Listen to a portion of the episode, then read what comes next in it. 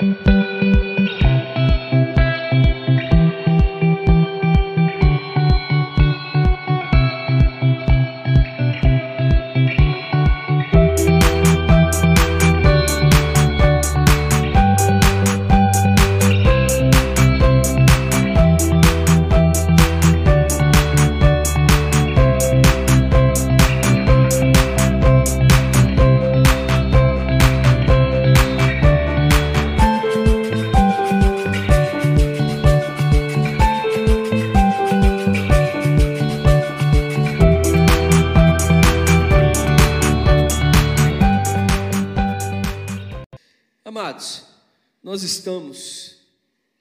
na 16 Paraxá, Paraxá de nome Bechalar, que significa deixado.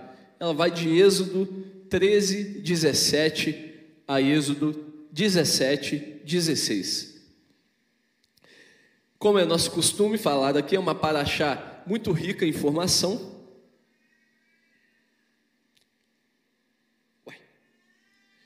Vou falar, o, eu me embolei aqui, esqueci o que o tema vem depois. Resumindo essa paraxá, Deus guia o povo até o Mar Vermelho. Nós começamos aí, após o faraó ter libertado o povo, ter falado com o povo, vai, vai embora, some daqui do Egito. E Deus fala com Moisés, vocês vão acampar no Mar Vermelho. Deus não leva o povo pelo caminho direto, por conta de guerra, porque se, se o povo fosse pelo caminho mais fácil, pelo caminho direto até Canaã, eles iam enfrentar inimigos poderosos. E logo no início da caminhada deles. Então Deus querendo evitar que o povo já debandasse dali mesmo, né? Que o povo fugisse, virasse as costas e fugisse. O Senhor fez eles darem uma volta até o Mar Vermelho. Não só por isso, nós vamos ver adiante aí que Deus já tinha planejado uma armadilha para o Faraó. Porque Deus fala para Moisés: vocês vão acampar na beira ali do Mar Vermelho, onde não tem saída, e eu vou endurecer o coração do Faraó, para que ele vá até vocês, e ali eu vou mostrar quem eu sou, eu vou mostrar o meu poder. Então, o povo, Moisés já sabia o que, que não o que ia acontecer literalmente, mas Moisés já sabia que Deus ia fazer alguma coisa. Deus ia descer o cajado ali no faraó. E amados, é, é, é algo que é tremendo, e nós vamos falar sobre isso. É que Deus ele guardava o povo. De dia com uma nuvem e à noite com uma coluna de fogo. Em momento algum, Deus deixou o povo desguarnecido. Ele não só guiava, mas ele protegia o povo do calor do dia, com uma nuvem, e do frio da noite, porque no deserto é muito frio. A noite chega a fazer temperaturas negativas. E o Senhor colocou ali um aquecedor para o povo. Olha que benção. Deus é maravilhoso. Israel, uma, uma das coisas que nós vamos falar sobre isso hoje, é que Israel levou, lembrou de um de seus patriarcas, José, de algo que ele havia feito eles jurarem, que é levar os seus ossos para Canaã. Mas nós vamos falar sobre isso mais adiante. Nós temos aí a abertura do Mar Vermelho, que todo mundo conhece, todo mundo já cansou de assistir em desenhos, em filmes, nos Dez Mandamentos, aqueles que são mais saudosos como eu, gosto de assistir coisa antiga, tem um filme dos Dez Mandamentos lá, 1900 e antigamente, que é muito bom, por sinal, aconselho a assistir, em vez de ficar vendo porcaria na Netflix, vai assistir os Dez Mandamentos, que salvo engano, acho que tem lá também. Deus manda um maná. Deus acaba com o povo de Israel, com o povo de Israel, Deus acaba com o exército do faraó e não só, não satisfeito em, pro, em prover a libertação do povo, o Senhor sustenta. Deus guarda eles de dia e de noite, guia eles e dá o alimento. Esse Senhor, esse Deus que nós servimos, ele é tremendo, ele é lindo. E ao final da Paraxá, nós temos aí um ataque traiçoeiro de uma nação que chamava Amaleque. E temos também a posterior maldição, o juízo de Deus sobre Amaleque. O Senhor manda o povo jurar que em determinado momento o povo de Israel iria até Amaleque e exterminaria todo aquele povo por conta do ataque traiçoeiro que eles cometeram aí contra Israel. Esse é o resumo da Paraxá.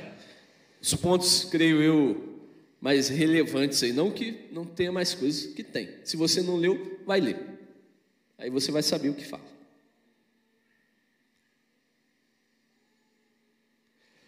O tema que eu escolhi para Paraxá dessa semana é a esperança de José. Que isso, irmão? José? José já morreu, deve ter umas três Paraxá para trás aí que falou dele. É, amados, José. É, foi algo que, ao ler, me chamou muita atenção. E é benção, é benção. O Senhor, Ele abriu os meus olhos para algo. Vamos começar a leitura. Se os amados quiserem ler comigo e anotar apenas o versículo.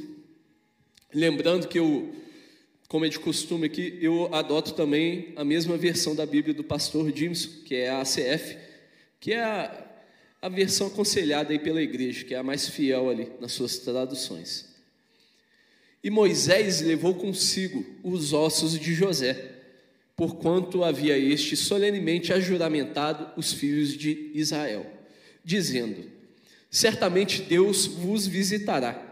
Fazei, pois, subir daqui os meus ossos convosco. Isso está lá em Êxodo 13, 19. Amados, José Yosef, além de tudo que Deus usou ele para fazer, além de ter sido ali um servo fiel a Deus, ter uma fé aí linda, ter uma história linda que todos nós conhecemos, ele tinha esperança na promessa de Deus. Ele acreditava na promessa que Deus fez aos seus pais, Abraão, Isaac e Jacó, Israel. Ele cria naquilo ali, com todas as suas forças. Não só cria, como ele, na sua morte, no seu leito, ele jurou: Ó, povo, eu estou morrendo, mas eu sei, eu tenho certeza que Adonai vai levar vocês para a terra prometida. Não sei quando, mas vai levar. Então não deixe os meus ossos aqui, me leva junto para enterrar na terra dos nossos pais. E o povo lembrou dessa promessa feita a José. Ele ouviu as histórias ali dos seus pais, ele ouviu a história que já, as histórias que Jacó contava para os filhos. Como creio eu aqui nessa igreja, todos nós fazemos com nossos filhos, contamos as histórias da Bíblia ali. Jacó também contava, Isaac também contava, Abraão também contou. E José ouviu e guardou essas histórias, guardou essas promessas dentro do seu coração e guardou essa esperança.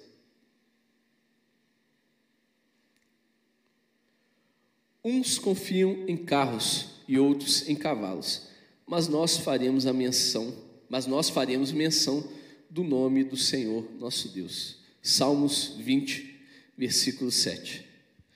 Amados, como nós vimos aqui, José colocou a esperança dele na palavra do Senhor, na promessa de uma terra prometida. Isso lembra alguma coisa a nós? Isso nos lembra alguma coisa? Em que está a nossa esperança? José ele foi um homem próspero. Ninguém aqui vai, vai negar isso. Aonde o homem pisava, Deus prosperava. Na cadeia, ele foi próspero.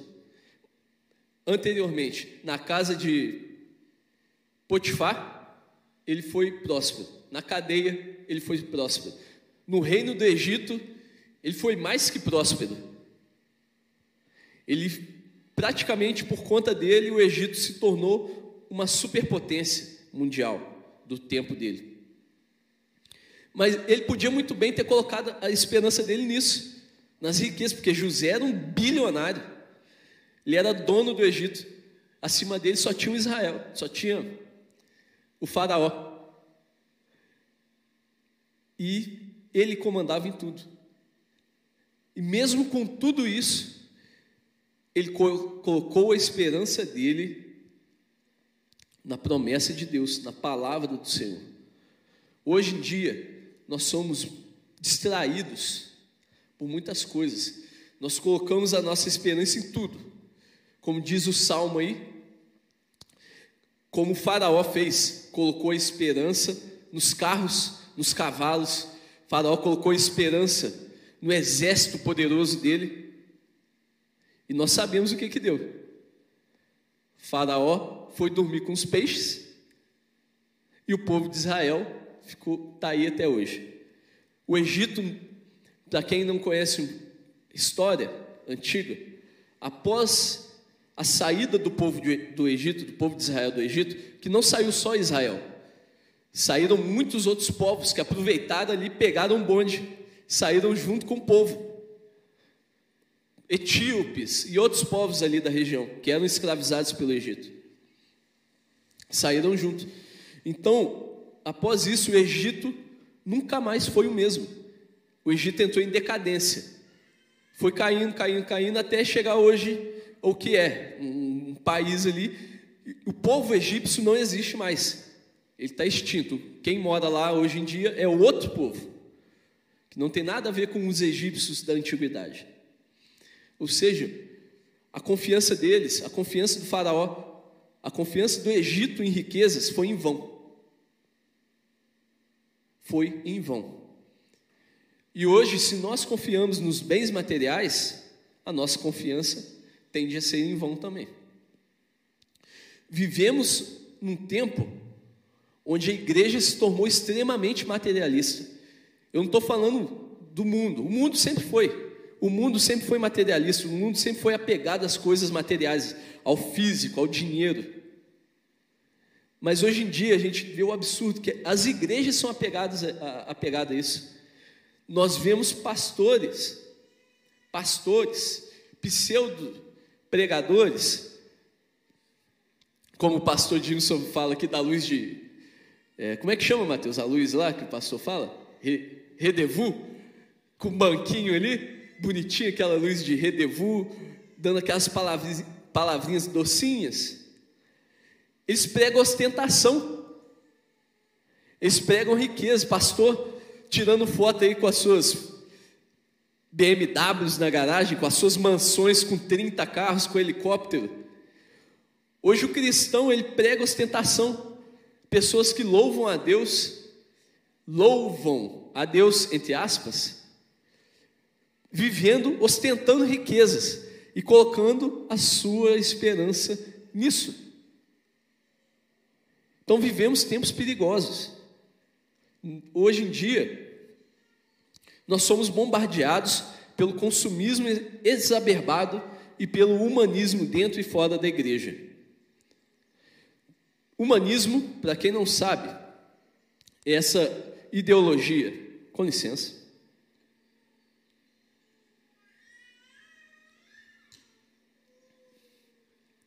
Humanismo, ele é uma filosofia de vida, é uma ideologia que prega o ser humano como centro de tudo.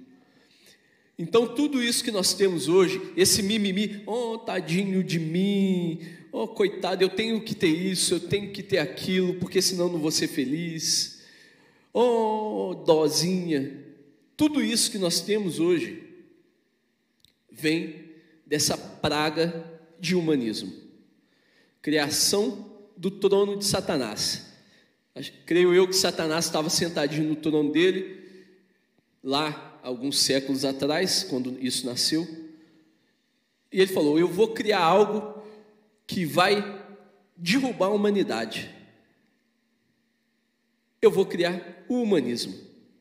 Assim como eu quis ser o centro do universo, eles também vão querer ser o centro do universo. E é aí que eu vou pegar eles pelo pé. E é o que vem acontecendo. Mas o problema é que o mundo jaz no maligno. Como eu falei aqui, do mundo a gente já espera isso. Mas hoje a igreja está assim. Essas palavras aí de, de, de, de Dodói, não, você é o centro do mundo de Deus, o Senhor tem que te abençoar, você é tão importante quanto Yeshua, quanto Jesus. Isso é humanismo dentro da igreja, essa praga do inferno sendo pregada no púlpito do Senhor. Porque na Bíblia não tem uma vírgula de humanismo. Na Bíblia, o centro do universo é Deus. Você vive para Deus e faz o que Ele quer, não ao contrário. Deus vive para te agradar, para te fazer feliz. Você que vive para Deus, e se você realmente se entregar e viver para Deus, você vai ser feliz.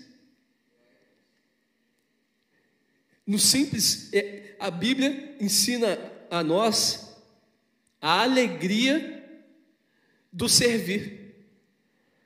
A Bíblia ensina a alegria de fazer isso aqui, ó. Senhor, eis-me aqui, em tuas mãos. A Bíblia não ensina, Senhor, e aí, beleza? Qual é meu parceiro? Qual, qual é a de hoje? Qual é a boa? A Bíblia não ensina isso. Isso é do inferno. Se você perde seu tempo assistindo pregação, essas pregações desse tipo, meu amado, abre seu olho, para com isso. Isso só vai te envenenar aos poucos, até o ponto de você achar que não tem problema você assistir certas coisas, que não tem problema você escutar certas músicas, você falar certas coisas. Na hora que você vê, a trombeta tocou, o povo subiu e você está aqui embaixo. Infelizmente. Somos distraídos por milhares de coisas. Já não basta nós sermos distraídos. Eu estou com meu celular aqui, mas porque eu esqueci a folhinha, o rascunho mas ele está com o sinal desligado. Isso aqui é uma distração, talvez a pior de todas, porque isso aqui é uma televisão, aqui você tem o serviço de streaming, aqui você tem o bate-papo, aqui você tem a rede social, aqui você tem o videogame, o computador, tudo junto em uma coisa só, dentro do seu bolso. Então já não bastasse isso, você ainda procura. Sem procurar, nós, nós temos distração. Sem a gente querer, nós somos distraídos o tempo todo. E como não bastasse, nós ainda caçamos ainda. Ficamos procurando, buscando, como a palavra fala, como o cachorro que volta ao próprio vômito. Nós procuramos o mal. Nós abrimos mão da, da esperança que o Senhor nos deu. Isso é grave. Acabamos com o tempo. Amados, isso não é do dia para a noite. Isso não é em uma semana, não é em um mês. Isso é em um ano. Isso é em dois anos. É aos poucos. Estava conversando com a minha esposa hoje de manhã. Isso é como um câncer. Um câncer, não simplesmente a pessoa acorda um dia, estou com câncer. Não. É uma célulazinha, um dia começa a dar problema. Essa célulazinha, ela estica o bracinho dela e encosta na outra do lado dela. A outra célula começa a dar problema. E assim em diante. Esse câncer vai multiplicando, multiplicando, multiplicando, multiplicando, até tomar o organismo hospedeiro. E a mesma coisa é, isso aí essa, essa distração do que importa. Começa com um pouquinho, pequenininho, um videozinho que você assistiu, curtinho, no. Como é que chama aquele aplicativo de, de vídeo curto? É, como? TikTok. Você vê um videozinho de 30 segundos do homem lá do, do Redevous, está lá no Redevous dele lá, 30 segundos. Amanhã você assiste um de um minuto, três minutos. Daqui a pouco você está assistindo a pregação inteira. uma hora de pregação, você está ali, só no redevu e Coca-Cola, até que você perde o foco, até que chega ao ponto que você já não sabe mais aonde você desviou, até que chega ao ponto que você está infeliz, você está com problema, você não sabe como voltar e não sabe como preencher o vazio que essas coisas deixaram dentro de você. Aí a coisa complica. Aí a coisa complica. Aí a misericórdia do Senhor. Deus tem poder, enquanto a vida há esperança. Só que é muito mais difícil você voltar dessa situação do que você permanecer em vigilância.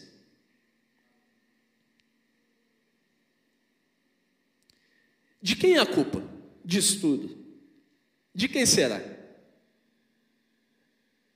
Do homem do redevu?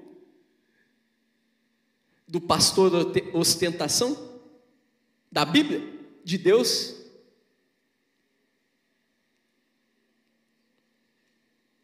A culpa é nossa. A culpa é nossa. Nós não temos que apontar o ser humano, parte do, do, do humanismo, uma, um dos ensinamentos do humanismo é algo que é muito forte aqui no, no Brasil. Essa talvez seja uma das características humanísticas mais fortes no nosso país, que é o vitimismo, que é o, o, o, aquele ensino que nós temos lá dentro da nossa mente, que tudo que cada erro que você comete é culpa do meio externo que você vive. É culpa do outro. Vou dar um exemplo aqui. O traficante, ele vende a droga, ele trafica, ele pratica violência, está lá com um fuzil na favela. Não porque ele tem um mau caráter. Não, não é por causa disso. Mas porque ele criou ele, ele nasceu no meio pobre. Então, ele virou traficante por causa disso, ele virou bandido por causa disso. O meio influenciou ele para ser isso. Ele não teve escolha. Eu estou falando aqui bem superficialmente, tá? Para daqui a pouco começar a surgir os sociólogos, né? Aí de plantão online. Isso aqui é uma explicação bem superficial, tem muito mais coisas é, envolvidas nisso aí. Então, é isso que nós aprendemos. Se você faz algo errado, a culpa é do outro. Se você é um bandido, a culpa é do outro, a culpa é da sociedade. A culpa não é sua. Por isso que o índice de recuperação de, de, de criminosos no Brasil é muito baixo. Porque a pessoa é presa, ele não é preso para ser ressocializado. Ele é preso, porém lá dentro, o, o sociólogo ou quem dá o suporte ali, está falando o que ele ouviu a vida inteira. Olha, você está preso, você cometeu crime, coitado de você, é por causa da sociedade. Então ele sai dali, dificilmente ele vai sair, não, eu quero agora trabalhar e ganhar minha vida honestamente. Não, ele vai sair dali, a sociedade é a bandida, eu tenho que atacar a sociedade. E vai sair com mais raiva do que ele entrou. E um dado muito interessante, que o, o, o que mais ressocializa criminosos no Brasil e no mundo, e no mundo, são os projetos cristãos dentro das cadeias. E aqui eu, eu, eu, eu falo cristão no, no, geral, inclusive incluindo os católicos também, que fazem esse trabalho. Por quê? O cristianismo chega dentro da igreja, dentro da, da cadeia, e fala com um rapazinho: Rapaz, você é pecador, miserável. Você cometeu isso aí que você fez porque você é um pecador. Se arrepende do que você fez, entrega sua vida para Deus e muda de vida. Aí sim ele é ressocializado. Quem aqui já conhece? Quem de nós conhece ex-presidiários? Eu conheço um monte, a penca. E amados, honestamente, eu não conheço nenhum. Eu não conheço, com certeza tem. mas eu não conheço nenhum que não foi ressocializado por meio da palavra de Deus. Mesmo que ele não seja crente. Eu não estou falando aqui que ele foi convertido, mas ele ouviu a palavra de Deus entendeu que a culpa dele está ali é culpa dele. Então, o povo testemunhou maravilhas no Egito, maravilha, milagres, e continuou errando. Acabando o adendo aí do, dos, dos presidiários, nós vivemos esse vitimismo hoje. Nós presenciamos na nossa vida maravilhas, Deus cuidando de nós, dia e noite, assim como Ele fazia com o povo no Egito. Mas nós insistimos no nosso erro, murmuração, no nosso pecado, nós insistimos na distração, insistimos em viver absorvendo somente o que é do mundo, colocando isso dentro do nosso coração, colocando a nossa esperança naquilo que não provém. Mesmo Deus sendo misericordioso e bondoso. Amados, e Deus tem sido misericordioso. Deus tem sido bondoso conosco. Nós passamos aperto, nós sofremos, lógico, nós estamos no mundo, nós sofremos. Mas eu pergunto a todos que estão aqui, todos que estão nos assistindo. Você conhece algum crente, crente, que hoje está morrendo de fome, morrendo de fome? Eu não estou falando passando necessidade, mas morrendo de fome. Não tem, porque Deus provê. Deus provê. O nosso pastor aqui já contou o testemunho dele quando ele foi para a África. Os cristãos, eles passam, amados, é uma vida terrível, difícil, mas Deus está lá sustentando o povo dele. Então Deus tem nos guardado. Aqui nessa igreja, quantos testemunhos nós ouvimos no meio dessa pandemia de cura, de emprego. Amados, eu sou um, eu estava desempregado, perdi meu emprego na pandemia. Não só fui reempregado em outro emprego, Deus me abençoou com um emprego como me abençoou com um segundo emprego melhor no meio da pandemia. Então Deus ele tem nos guardado, Deus ele tem nos sustentado. Nem que seja ali com maná, com aquela benção ali que vem do nada. Chega um irmão, olha, toma aqui uma cesta base, toma aqui o dinheiro. Mas Deus tem nos sustentado. E nós não temos dado valor, nós temos vivido distra, vividos distraídos com as coisas desse mundo. Deus guardava e sustentava Israel 24 horas por dia, e mesmo assim eles não davam valor. Por quê? Porque a esperança deles não estava na, na promessa de Deus, e sim na resolução imediata dos seus problemas. É o que eu estou falando aqui. O povo, eles não estavam fazendo como, seguindo o exemplo do patriarca deles, José que colocou esperança na palavra, na promessa de Deus. Eles estavam colocando a esperança na próxima refeição. A esperança de, amados, leia com atenção. Eu vou mostrar aqui. A esperança do povo de Israel era encher a barriga no final do dia. Essa era a esperança deles. Eles não queriam chegar na terra prometida, viver ali com Deus. Primeiro, eles queriam sair do Egito, da opressão. Essa era a esperança deles. Para onde eles fossem, não tem problema. O negócio era sair do Egito.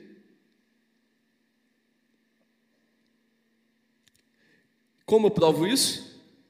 Êxodo 14, 11. O Senhor havia acabado de tirar o povo do Egito, eles estavam ali parados. O Senhor falou que ia guardar eles, e eles viram ali as dez pragas no Egito, e mesmo assim, olha o que eles falaram. Êxodo 14, versículo 11. E disseram a Moisés: Não havia sepulcros no Egito para nos tirar de lá? Para nos tirar de lá? Para que morramos neste deserto? Por que nos fizeste isso, fazendo-nos sair do Egito? Eles tinham acabado de ser libertos do Egito, já estavam murmurando.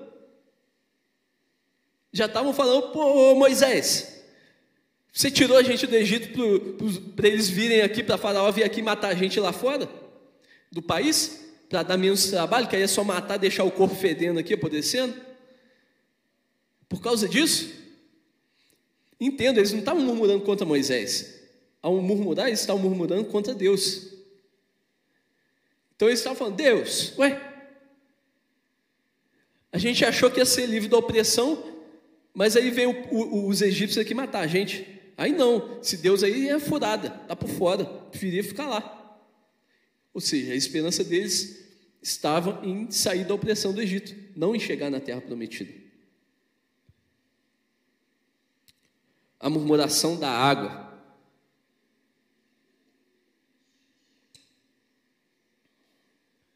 Êxodo 15, 24.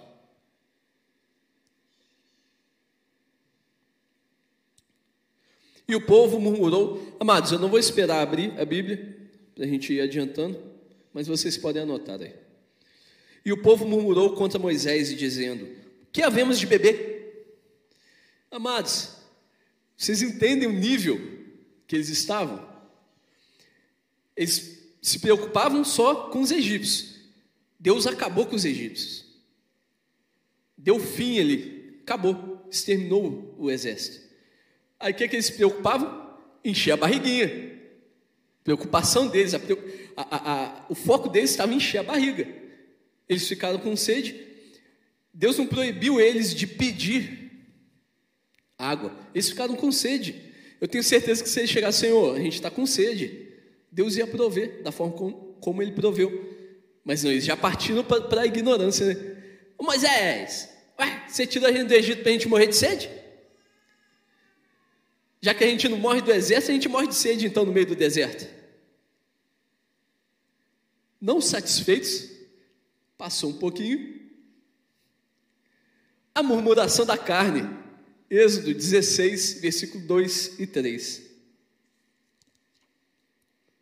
E toda a congregação dos filhos de Israel murmurou contra Moisés e contra Arão no deserto.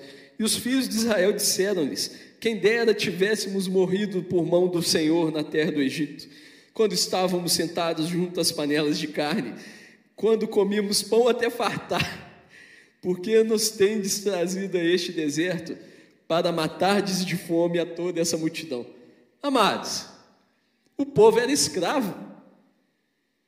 Vocês acham que o povo sentava no, chegava no final do dia, depois de um dia gostoso de trabalho ali, carregando, quem já viu aqui as pirâmides do Egito, cada tijolo daquele ali pesava toneladas.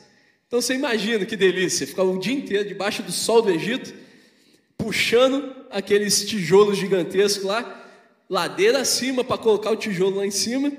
É um dia maravilhoso de trabalho, uma delícia, né? Aí no final do dia, desse dia lindo e gostoso, sentava todo mundo à beira da fogueira, ia contar histórias, comendo ali um bifão, né? Uma picanha, comendo ali um pãozinho de alho, no maior conforto. É lógico que não, meus amados, eles deviam comer ali o pão que o egípcio amassou. O que sobrava do, do, do, do, egípcio, do povo do Egito, devia ir para o povo de Israel.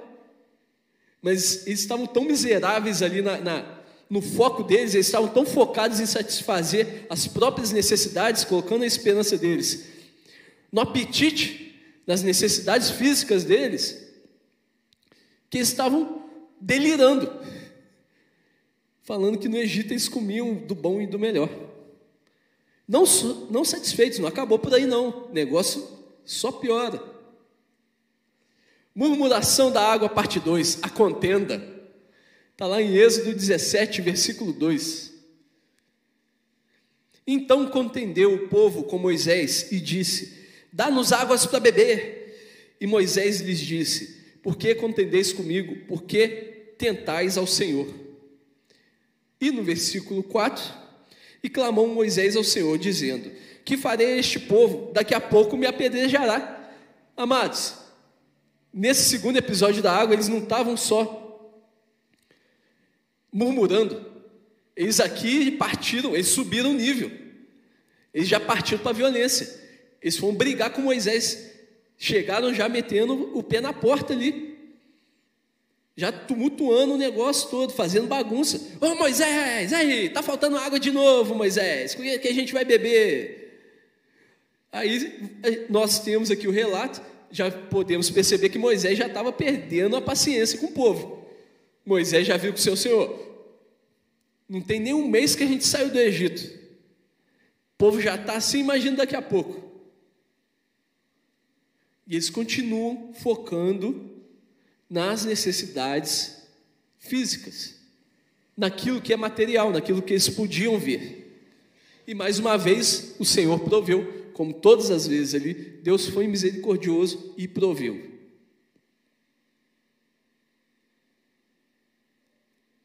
Mesmo com todo o cuidado e provisão de Deus sobre Israel, eles continuaram murmurando sem reconhecer a bondade de Deus para com eles, pois estavam demasiadamente presos às preocupações do dia a dia. Sua esperança estava em saciar a sede e a fome físicas, não em fazer o necessário para alcançar a terra prometida.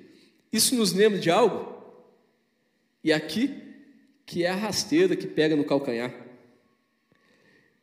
Quem que o povo está parecendo? Não está parecendo com a gente?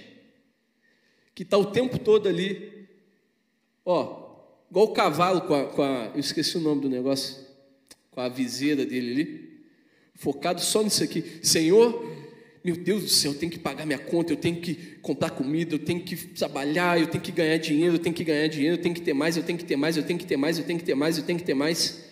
O tempo todo a gente está preocupado com isso. E o Senhor tem nos provido, tem matado a nossa sede, saciado a nossa sede, matado a nossa fome. Tem nos provido com calor e com sombra. E nós continuamos aqui, ó, vivendo como fôssemos do mundo, preocupados somente com o que está aqui: dinheiro, bens, prazeres. O importante não é vir na igreja para você encher o seu espírito. O importante é você chegar em casa, ligar lá. No... Amados, eu já falei aqui, eu amo assistir filme, eu gosto de um filmezinho uma sériezinha, lógico, ali filtrada, né? Não é tudo que a gente pode assistir. Eu gosto, gosto de sentar com a minha esposa, meu filho assistir um desenho. Eu gosto de fazer isso. Porém, eu não chego em casa estressado, vou sentar na televisão para espairecer a cabeça. Eu chego em casa estressado, dou atenção para minha esposa está aqui, minha testemunha. Dou atenção ali para o meu filho, para minha esposa um pouquinho sento meu bumbum no sofá e vou ler a Bíblia. Para espairecer a cabeça. Entende? Nós buscamos somente aquilo que não vai trazer nada. A gente busca, nós buscamos satisfazer os nossos desejos físicos, enquanto que o espírito deseja, nós não fazemos nada. Quem aqui que está em casa ou que está aqui na igreja pode falar. Eu leio a Bíblia todo dia. Não por obrigação, mas porque eu quero ler. Quem aqui pode falar isso? Quem aqui pode falar? Glória a Deus, o Reginaldo é uma bênção. É um ô homem, vontade de apertar ele, mas eu não, vou, não consigo fazer, então não vou nem tentar. Quem aqui pode falar que ora todo dia, com prazer, não é aquela oração da noite ali, que nós somos muito sem vergonha, a gente ora de noite por obrigação para não ter pesadelo, né? A verdade é essa. Todo mundo aqui que ora à noite antes de dormir, ora para não ter pesadelo, para dormir bem. Ponto final. Essa é a verdade. Porque a gente tem medo de dormir e acontecer alguma coisa e ser atormentado. Essa é a verdade. Você não ora para falar com Deus. Então, amados, mudem a sua, a sua postura, o seu dia a dia. Busque se encher das coisas de Deus em vez de se encher das coisas do mundo. Coloque a sua esperança em Deus. Eu não estou falando para você não se preocupar com as coisas do mundo, que todos nós nos preocupamos, todos nós temos que trabalhar. Deus não, não deixou, não tirou a nossa, necessidade, a nossa vontade de tentar algo melhor na vida. Mas isso não tem que ser a nossa esperança, nossa esperança não tem que ser, não tem que estar nisso, num bom emprego, num bom casamento, numa boa família. Nossa esperança não pode estar nisso. Tem que estar em Deus. O próprio Senhor falou: No mundo tereis aflições. Ou todo mundo esqueceu isso? Vai ter aflição no casamento, vai ter aflição no emprego, na rua, na sua vida. Vai ter, você vai sofrer, amado. Por isso que a nossa esperança tem que estar na promessa dele, de que um dia essas aflições vão acabar. Não é de que um dia ele vai prover a libertação de que um dia Ele vai prover, saciar nossa sede. Não, é de que um dia nós vamos chegar na terra prometida.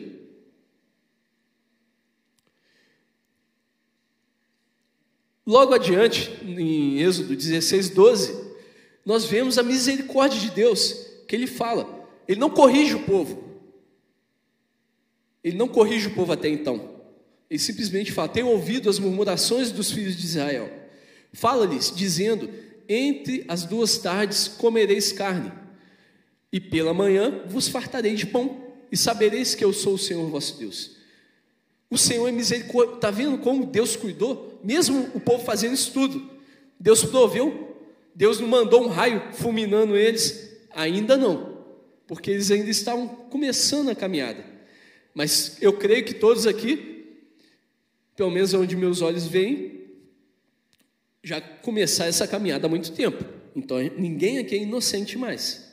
Está no começo aí da caminhada com Deus. Então a gente já passou dessa fase, tá bom?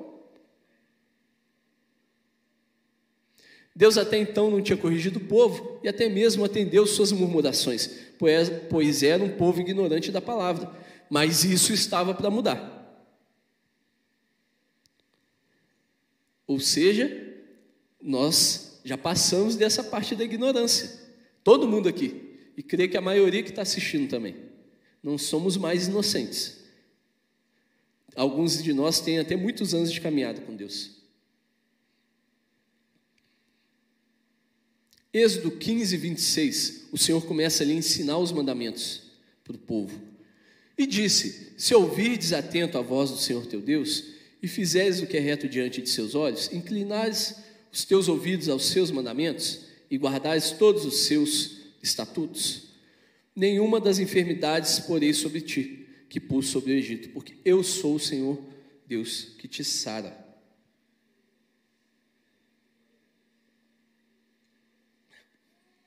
Aqui, o povo já começa a perder a inocência. Deus já coloca, ó, vocês querem o cuidado que eu dou? Então tem, uma, tem um e se, tem uma condição. Vocês têm que obedecer a mim. Então o povo já começa, já dá, sobe um degrau. Amado, só vou ligar o ar-condicionado. O ar-condicionado, quem dera, né? Oh, glória a Deus, receba a profecia em nome de Jesus. Vou ligar o ventilador aqui, porque eu estou derretendo.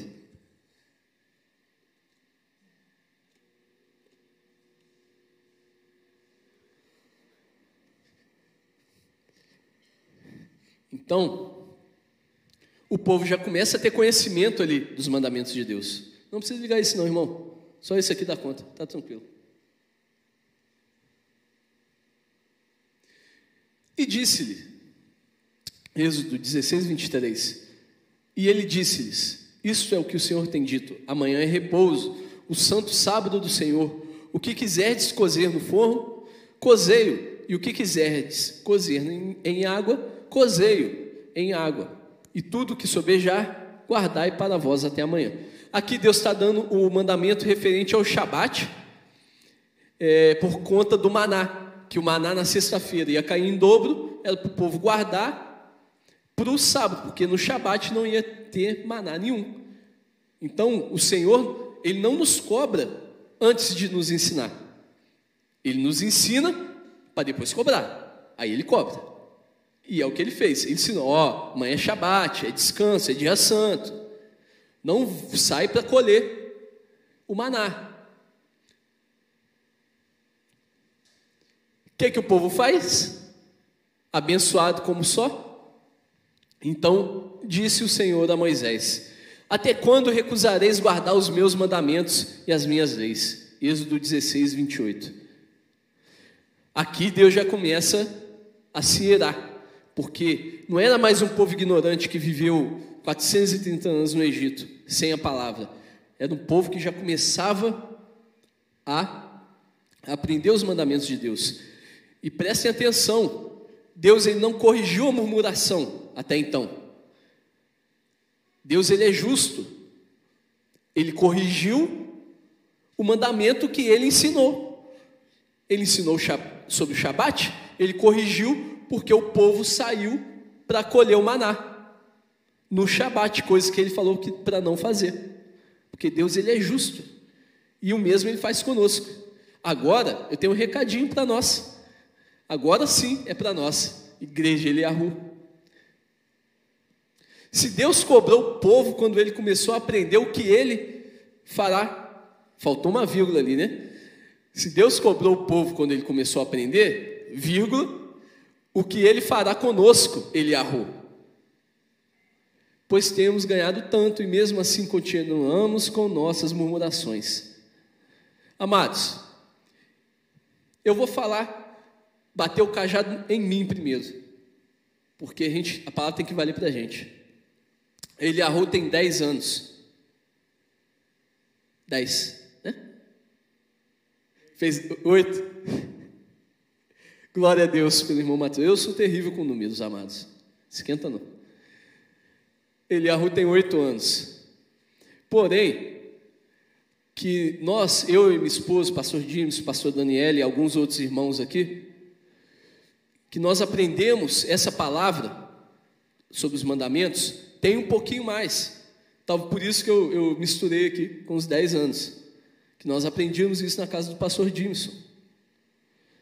E mesmo nesses oito anos de Eliahu, quanto tem ensinado sobre os mandamentos de Deus. Não é um só um mandamento.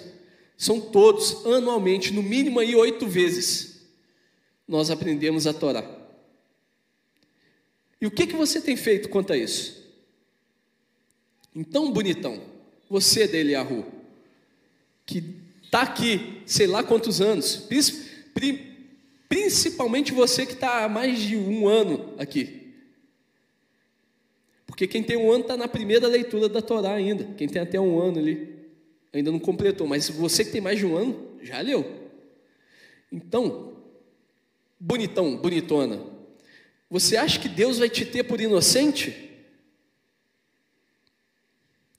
Sendo que você não tem só um mandamento, você tem a Torá inteira, explicada com carinho, com cuidado, com atenção.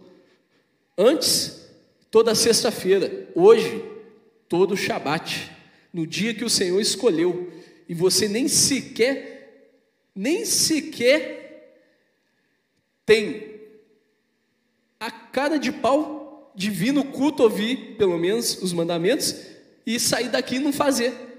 Você não faz nenhum mínimo que é vir à igreja para ouvir o mandamento. Você acha que Deus vai te ter por inocente? Minha humilde opinião de servo ignorante, eu acho que não. Deus vai me ter por inocente? Depois de 50 anos aí lendo a, a, a, a Torá, sei lá quantas vezes que eu já li, perdi até as contas. Você acha que Deus me tem por inocente quando eu piso na jaca? De forma alguma, tanto é que eu já contei o testemunho aqui.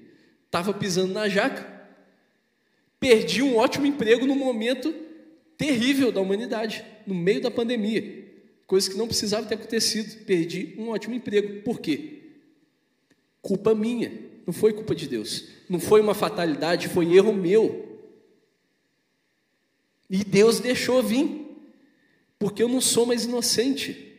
Eu conheço. Você conhece. Então vigia. Cria vergonha nessa sua cara bonita. Começa a levar as coisas a sério. O tempo é agora, acabou a brincadeira. Amados, acabou a fase de brincar de ser crente. Estamos no fim, não há mais tempo de brincarmos de ser crente. Vocês acham que essa. Amados, aqui na nossa igreja nós não somos não falamos contra vacina, pelo contrário, nós estimulamos vacinar, se tratar, se cuidar. Mas vocês acham, vocês acham, na inocênciazinha, na cabecinha de vocês, que essa pandemia vai passar e tudo vai voltar ao normal? Meus amados, os direitos foram cerceados, direitos civis, nossos direitos civis foram cerceados, foram tirados de nós, com a justificativa da pandemia. Mas isso foi só um ensaio isso foi um teste. Nós perdemos nossos direitos e ninguém falou nada. Então eles viram, funciona. A gente pode tirar os direitos deles, só dar uma justificativa boa, que eles vão engolir. Nós passamos no teste. É daí para pior.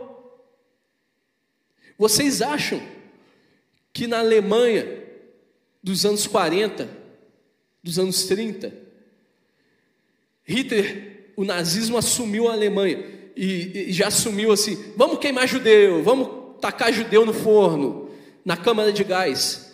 Meu amigo, não foi assim. Não foi assim. Nazismo assumiu, começaram, olha, vamos colocar uma, registrar os judeus. Qualquer semelhança é mera coincidência. Vamos registrar os judeus da Alemanha. E os judeus foram lá, ah, eles estão fazendo só um censo, é só para saber. E foram lá fazer o registro. Felizão, voluntários. Olha, eu sou judeu. Beleza, começou assim. Ah, vamos colocar um sinal na roupa do judeu, um documento um documento que ele não vai poder acessar mais alguns lugares, porque ele é judeu. O judeu fez o quê? Colocou o sinalzinho na roupa. Aceitou, pegou o documento. Ah, tá tranquilo. Por enquanto, só isso. Alguns despertaram e já começaram a sair fora. Outros não, a maioria, infelizmente. Ah, vamos proibir o judeu de vender, tomar as posses deles. Começou a ficar esquisito, mas eles falaram: não, isso vai passar, isso é só um momento, é só um período. Aí, meu amigo, minha amiga,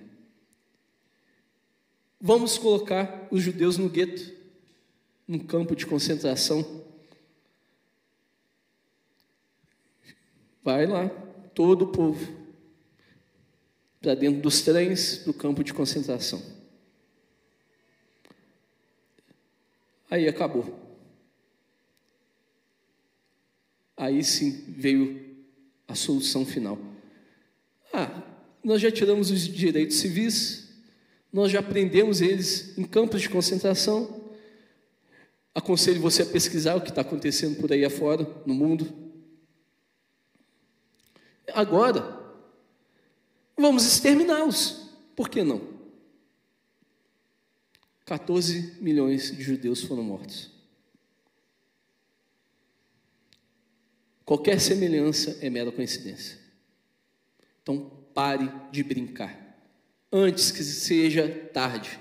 Antes que você desperte no momento que já é tarde, venha aqui procurar essa igreja e ela esteja com a porta fechada.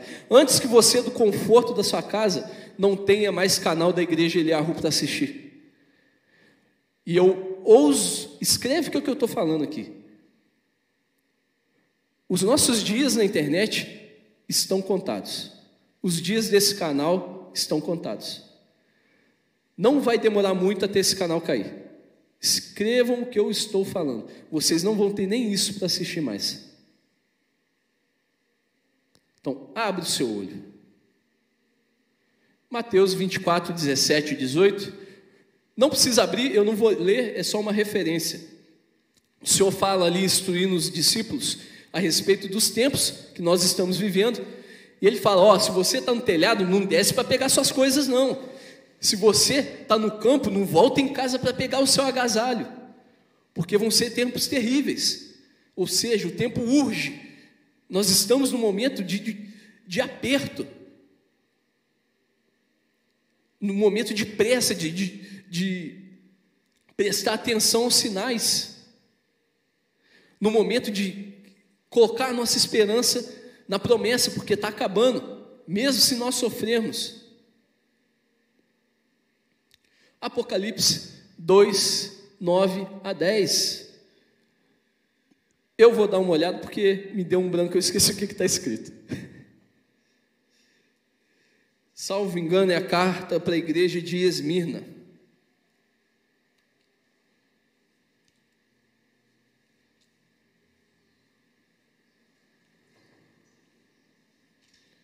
E Jesus.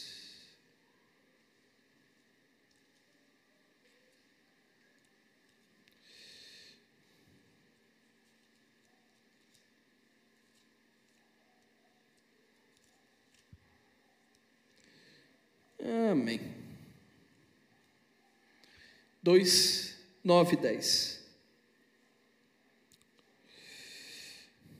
Conheça as suas obras e tribulação, a pobreza e a blasfêmia dos que se dizem judeus, que falam do sofrimento de Esmirna. E nada temas do que vocês vão sofrer. Aqui Deus fala para Esmirna que alguns seriam presos e morreriam mas não é para temer, porque Deus manda ser fiel até a morte, que Ele daria a eles a coroa da vida. Então, amados, essa é a esperança que nós temos que ter na coroa da vida, porque nós vamos sofrer.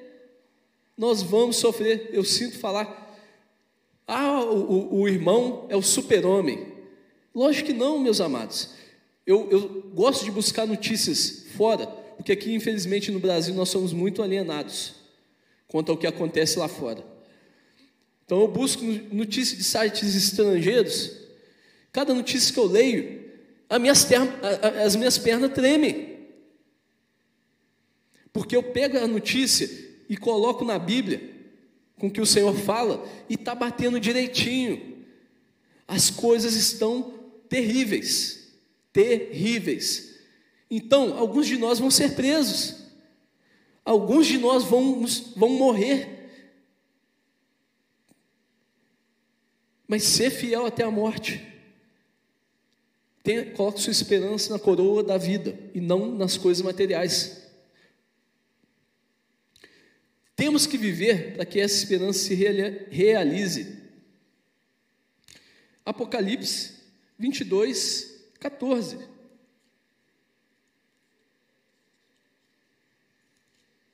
Estamos caminhando para o fim. É, essa passagem é tremenda, é tremenda, é linda, é maravilhosa, é uma delícia. Apocalipse 22, 14. Eu quero, amados, eu quero profetizar para você que está aqui hoje na igreja, que está ouvindo essa palavra, que esse versículo é para você, assim como eu recebo ele para mim. Bem-aventurados aqueles que guardam os seus mandamentos para que tenham direito à árvore da vida e possam entrar na cidade pelas portas. Em nome de Yeshua, essa palavra é para nós. Um dia vamos todos estar entrando pelas portas da Nova Jerusalém. Só que o que fala no começo, no começo, bem-aventurado aquele que guarda os mandamentos. Então, se você vive da maneira que você quer, eu sinto muito, eu sinto muito. Você vai ver, eu profetizo aqui, se você não guardar os mandamentos, não estou te amaldiçoando, mas se você não guardar os mandamentos da maneira que é, lhe é ensinada, você vai ver todo mundo aqui, ó, que está nessa igreja, subindo, e na hora que você olhar para cima, vai começar a reconhecer: Ó, oh, irmão Reginaldo subindo, Mateus Carol, meu Deus! Pastor Diogo está ali também, tá, passou aqui voando, de mão dada com o anjo. E eu? Cadê o anjo? Cadê o anjo? Vai ser tarde demais. E como nós aprendemos aqui na escola de Apocalipse, se você sobreviver a tudo, você vê o arrebatamento, conhecendo o que você conhece hoje, você vai viver, você vai ver os teus irmãos, amigos, familiares, restaurados com o corpo glorificado, vivendo ali, ó, rolando na grama com Yeshua, como o pastor Jimson gosta. Você vai ver tudo isso, mas não vai ter chance para você. Você vai viver sabendo que você está condenado. Meus amados, eu não quero isso. Isso é terrível. É ter, deve ser talvez pior que a pessoa que morreu na ignorância e vai ser condenada, porque você sabe, você está vendo e você sabe que não pode fazer nada. Você vai ter que conviver com isso. Então, meu amado, não faça isso. Desperta tu que dorme.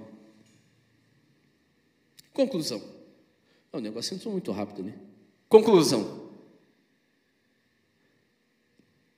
O povo não aprendeu, mesmo Adonai sendo misericordioso, eles continuaram a pecar e murmurar, colocando sua esperança nas coisas materiais e pagaram por isso. Amados,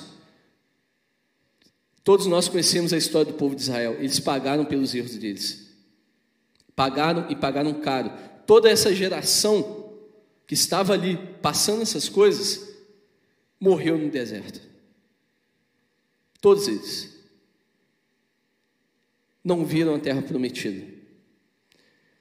Mas tem um detalhe, um pequeno detalhe. Os ossos de José chegaram à terra prometida. Yosef, mesmo morto, chegou à terra prometida. Teve a esperança dele realizada. Então, sejamos como Yosef. Creio eu que a maioria de nós vai viver para ver o Senhor voltando, em nome de Jesus. Quero que todos nós vivemos, vivamos até lá, estejamos vivos, para a gente subir junto.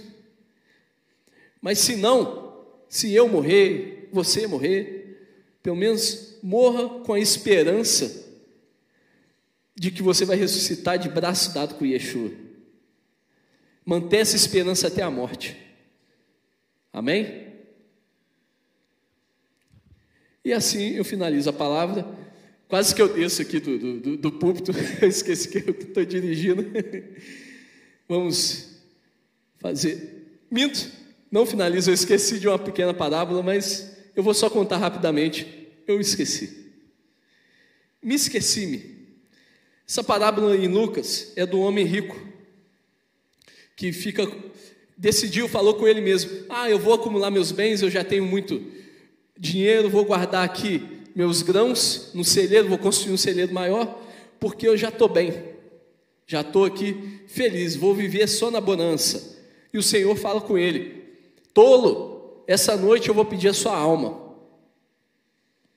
E nada daquilo foi foi em vão. Então, amados, não faça como esse homem não busque as coisas do mundo somente, achando que isso vai te realizar. Porque você não sabe, a gente não sabe o dia que Yeshua vai voltar, você não sabe o dia que o Senhor vai querer, vai pedir a sua alma. Então, foque no que é importante. O resto é o que é, resto. Amém? Agora sim acabou.